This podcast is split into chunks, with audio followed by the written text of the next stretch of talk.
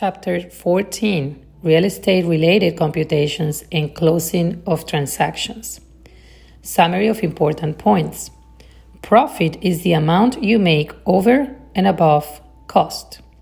A pre closing inspection is a final walkthrough with the sales associate to verify that repairs have been completed and that the property is left in good condition.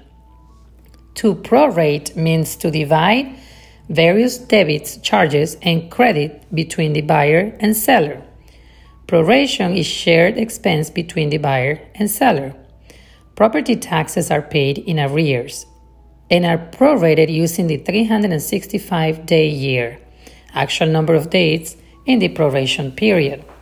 Unpaid property taxes appear as a credit to the buyer and as a debit to the seller. Prorations have the same dollar amount on each entry.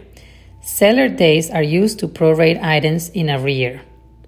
Rental income is collected in advance and belongs to the new owner as of the date of closing. Advance rental income appears as a credit to the buyer and a debit to the seller. Buyer days are used to prorate items paid in advance.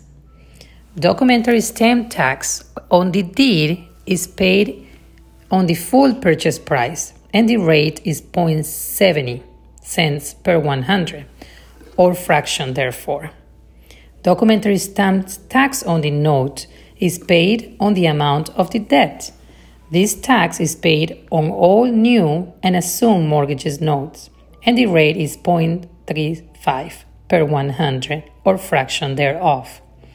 Intangible taxes is paid on only new debt and the rate is 0.002 per $1 of the new debt.